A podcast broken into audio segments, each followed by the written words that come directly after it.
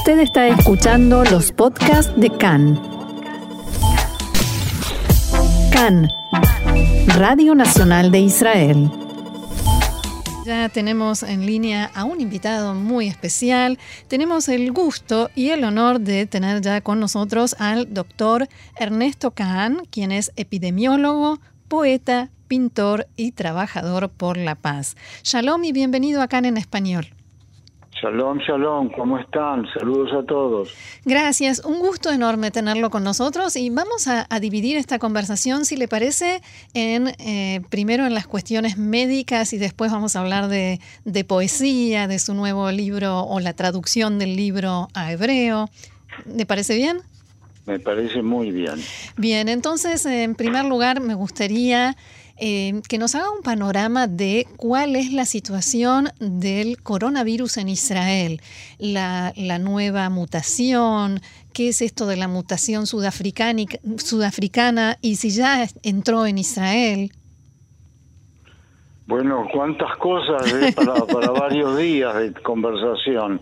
Hay muchas cosas que sabemos, muchas que no, que se están estudiando. Lo de las mutaciones, eh, obviamente, eh, la, la de Inglaterra y la de Sudáfrica ya entraron, pero hay muchas otras mutaciones aquí en Israel, algunas propias de, de, nuestro lugar. No nos olvidemos que todos los seres vivos, cada, cada de 5 a 10 generaciones, cambian, hacen mutaciones y se van transformando. Eh, eh, así lo, lo de, de, los de los reptiles pasaron a las aves con, con, muchísimos tiempos. Claro. Eh, lo que sucede es que lo que a nosotros, para tener 10, los seres humanos, de, 10 a 15 mutaciones, nosotros necesitamos 200 años. Más ah. o menos cada, cada 20 años es una generación, ¿no es cierto? claro. Pero los, los, los virus eso, esas 10 generaciones las hacen en una semana. Hmm. O sea que obviamente ahí hay más mutaciones y se esperan. Lo que sucede es que, bueno, no hay que tenerle tanto miedo a las mutaciones. Lo que más preocupaba era si las vacunas, las vacunas disponibles, las 5 o 6 vacunas que en este momento ya están disponibles, eh, van a actuar contra eh, contra las nuevas variedades, las nuevas mutaciones de, los virus. En principio, las que han trabajado sobre las proteínas de los de, la corona, de la parte de afuera del virus, este es una en principio está claro que no va a haber ningún tipo de problema, van a ser también las vacunas van a actuar contra eso. Lo que se ha visto es que las mutaciones estas sobre todo la inglesa y en especial la de Sudáfrica, hacen que el virus sea más virulento, sea más rápido, contagie más y los el, ataque, digamos, a la, salud de la persona es más grande. Por eso es una, una preocupación. Y respecto a la vacuna, o sea, porque se, se está diciendo que la mm, mutación sudafricana es resistente a la vacuna, pero se están diciendo tantas cosas. No, no, no, no, no. Eso va a durar unas dos semanas averiguarlo bien, porque entonces se, se va a tomar las, las proteínas de la de la de la mutación y se va a ver si eh, hay que aplicársela, digamos, algún animal, algún ave, alguna cosa. Entonces le van a poner la vacuna primero al ave y van a ver si, si lo protege o no lo protege. Mm, eso va a llevar dos o tres semanas nada más. A propósito de informaciones que circulan y que a nosotros nos gusta eh, no dar por sentadas, sino que consultarlas con los que saben, se dice también que hubo en esta primera etapa de la campaña de vacunación entre las personas que recibieron la, la primera dosis, gente que enfermó de coronavirus después. ¿Qué quiere decir después? Después de recibir la, vacuna. Bueno, en principio hay mucho, cuando uno se contagia del coronavirus los síntomas no los tiene inmediatamente. Entonces puede ser que alguien haya recibido la, vacuna y ya venía incubando. Claro, y no sabía. no sabía. Lo otro es que una vez que nosotros recibimos la vacuna, nos lleva tres semanas para tener un poco de, defensa contra el virus. O sea que si una persona ha sido vacunada, a la semana se pone en contacto, anda sin la máscara, no se cuida y se pone, y está en contacto con alguna persona enferma, se va a contagiar. Claro. Ah, sí, no se va a enfermar, eh, sí, perdón, se va a enfermar. No se va a enfermar después de tres, cuatro semanas y mejor todavía después que a las tres semanas de la segunda dosis y diez días después de la segunda dosis, entonces ya va a tener una, una defensa bastante alta. Y mientras tanto se sigue cuidando. No sabemos. Eso puede.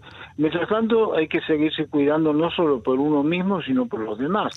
Porque si yo estoy vacunado y no me voy a enfermar, pero sí me voy a contagiar y voy a contagiar, entonces hay que seguirse cuidando. Y eso vamos a tener que hacerlo todo el año que viene. Doctor Gaby Astrosky lo saluda, un gusto. Eh, Hola Gaby. sobre esto que estaba diciendo usted, ¿no? También aclararle un poco a la gente, ¿qué, ¿qué se espera que pase a partir de la vacuna? Porque digo, el coronavirus evidentemente llegó para quedarse, no va a desaparecer como tal una vez que estemos todos vacunados. No, eh, porque este, el virus sí va a estar como está, hay muchos otros virus en la sociedad, pero nosotros no nos contagiamos porque este, hay lo que se llama la inmunidad de rebaño, o sea que, digamos, eh, si hay más, 60, 70%, eso es lo que creemos, que en 60, 70% de la persona que esté inmunizada eh, la, se termina la epidemia. En otras epidemias, por ejemplo, la poliomielitis era 80%. Mm. Eh, en la en la mm, en la gripe el 90%. Este, depende también, ahora mire, eh, ¿qué quiere decir la inmunidad de rebaño? Quiere decir que yo, eh, como una persona, estoy enferma, estoy con, eh, o, o, contagiada y entonces tengo oportunidad de contagiar a otra gente, pero si toda la otra gente que me rodea a mí, porque yo no estoy en contacto con toda la población, estoy en contacto con 10, 15, 20 personas, si la mayoría de esas personas este, están vacunadas, entonces yo no tengo oportunidad de mantener la epidemia. Eso se va a terminar la epidemia. La epidemia se va a terminar y se va a terminar este, el año que viene. ¿Y, qué se estima? ¿Que entonces a partir de entonces todos los años nos vacunemos contra el coronavirus? Como, eso no sabemos, eso no sabemos porque a medida que la gente va a estar vacunada hay que ver eh, porque eso se puede medir la cantidad de anticuerpos. Claro. Entonces se puede se puede ver después de la vacunación a los seis meses, ocho meses, un año, dos años, sí, sí, cuál es la cantidad de anticuerpos. Eh, eh, y si nos tenemos que vacunar todos los años, una dosis de refuerzo, no pasa nada. Como quien se vacuna para la gripe. Totalmente, sí. Ahora, mm, quiero llevarlo a otro aspecto de este tema porque eh, tuve el honor, el gusto de recibir en las últimas horas eh, alguna, alguna parte de este libro que mencionaba yo al comienzo de nuestra conversación y me llamó muchísimo la atención un poema precisamente escrito en tiempos de la pandemia, en el mes de abril, si no me equivoco, en el que usted dice que en estos tiempos de pandemia los sentimientos de amor se expanden, así como se alarga el día. ¿Cómo, llega la situación? Bueno, no sé, a ver, yo ese poema, eh, mira, este, ese poema es parte de un capítulo de un libro que se llama La Gran Pausa. Sí. Dramática de una pandemia que se publicó por la editorial Malpaso en cuatro países simultáneamente, que es en, eh, Madrid, eh, perdón, en Barcelona, Nueva York, Buenos Aires y México. Ahora, eh, en ese libro participamos 13 académicos y expertos en este tema, eh, académicos de la Real Academia eh, Europea de Doctores que concede en Barcelona. Ese libro ustedes lo pueden, está en castellano, tiene un éxito impresionante, en Buenos Aires fue primero en venta durante 10 días. sí. pueden consultar en Google busquen, pongan directamente la gran pausa, gramática de una epidemia y van a llegar ahí. Ahora, en el capítulo que yo escribí es qué va a pasar después de la epidemia. Y uno de los temas que yo toco es la es la la parte de pongo pongo un poema que es la parte final, digamos, el broche de todo un documento que yo, una investigación que hice. Básicamente, les voy a decir rápidamente, porque sé que el tiempo no está corriendo, eh, yo hago un análisis de las tres grandes epidemias que existieron en la humanidad, por lo menos de las que nosotros tenemos registro. La primera es la peste negra. La peste negra murieron eh, en una Europa que tenía nada más que que 30, este, 30 50 millones de personas. En esa epidemia murieron 25 millones de personas. Y cuando eso fue en el año 1355, 56. Y cuando aparece esa epidemia, eso fue por un problema de higiene, estaba relacionado con las pulgas de las ratas, en fin. Todo eso ellos no lo sabían. Cuando vino la epidemia y empezó a morir la gente, le, eh, le, echaron la culpa porque en ese momento eh, estaba, digamos, el poder en manos de la iglesia, le echaron poder la culpa a los no creyentes. Mm. Y entre ellos los judíos, como siempre pasa. Y entonces yo, para comentarles una, una, una anécdota solamente, en la, en la ciudad de Estrasburgo, que hoy creo que es la capital de, de, la Europa, eh, no está el Parlamento, en la ciudad ah. de Estrasburgo tomaron 2.000 judíos, que eran los 2.000 judíos, 2.000 este, familias ¿sí? de judíos, que, que, eran los todos los que vivían en Estrasburgo. Los llevaron a la sinagoga y les prendieron fuego y ahí murieron todos. Hmm eh, eso fue un pánico total. Eh, ahora, ¿qué pasó? ¿Qué Cuando esta epidemia cae en una sociedad que está en total crisis, en una, en una, una sociedad que no se puede mantener ya con todos los problemas que tienen y, con la pequeña burguesía que está golpeando constantemente para, para desarrollarse y que no, lo, no la dejan. En ese momento aparece la epidemia y entonces dicen, bueno, los, los, los, los, los no creyentes son los culpables, pero ¿quiénes se mueren? Se mueren todos, los creyentes y los no creyentes, los plebeyos.